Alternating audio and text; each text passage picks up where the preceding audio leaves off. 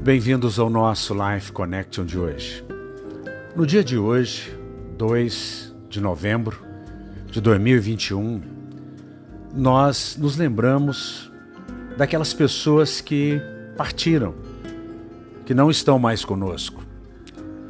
E lembrar disso nos traz tristeza ao coração. E eu quero sim fazer um tributo a pessoas queridas, algumas já partiram há mais tempo, como por exemplo a minha mãe Eusa, mas também nesse momento de pandemia, o tio Izumi que nos deixou e foi para a morada celestial. Eu quero ler um versículo para que a gente fale um pouquinho sobre isso. Romanos 14, 7 a 9 nos diz: Nenhum de vós vive para si, mas para o Senhor, e nenhum de nós morre para si mesmo, mas para o Senhor. Se nós vivemos, nós vivemos para o Senhor. E se nós morremos, morremos para o Senhor. Então, quer nós vivamos ou nós morramos, nós pertencemos ao Senhor.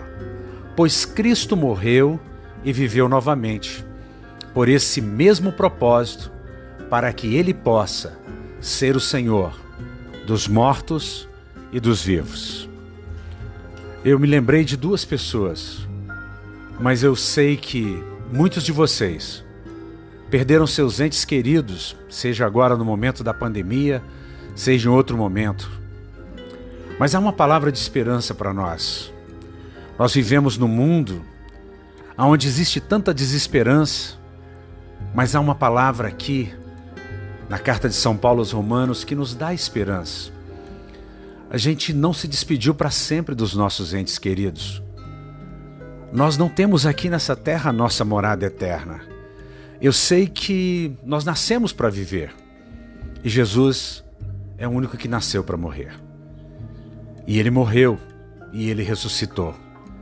E a ressurreição de Jesus faz toda a diferença para nós. Eu não tenho dúvida nenhuma que eu encontrarei minha mãe no céu, que eu encontrarei pessoas que partiram desta vida no céu, que partiram na certeza de vida eterna. Eu sei que são dias difíceis, mas o Espírito Santo nos consola. E é muito bom saber que, quer vivamos, quer morramos, somos do Senhor. Não importa, Cristo morreu.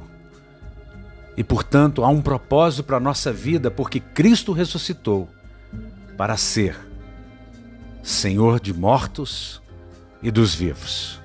Que você nesse dia receba consolo e que você possa ter em mente a palavra de Jó, no capítulo 19, no versículo 25 a 26, aonde ele diz: Pois eu sei que o meu redentor vive e que por fim se levantará sobre a terra. E depois de consumida esta minha pele, então fora da minha carne verei a Deus. Que essa possa ser a expectativa nossa e a certeza nossa. Que nesse dia o Divino Espírito Santo traga paz, consolo aos corações que choram, aos mais de 600 milhões de brasileiros que perderam a sua vida, aos milhões e milhões de pessoas que por todo o mundo perderam a sua vida. Que vocês sejam consolados que haja consolo para as famílias, que haja graça de Deus, bondade e misericórdia os cercando.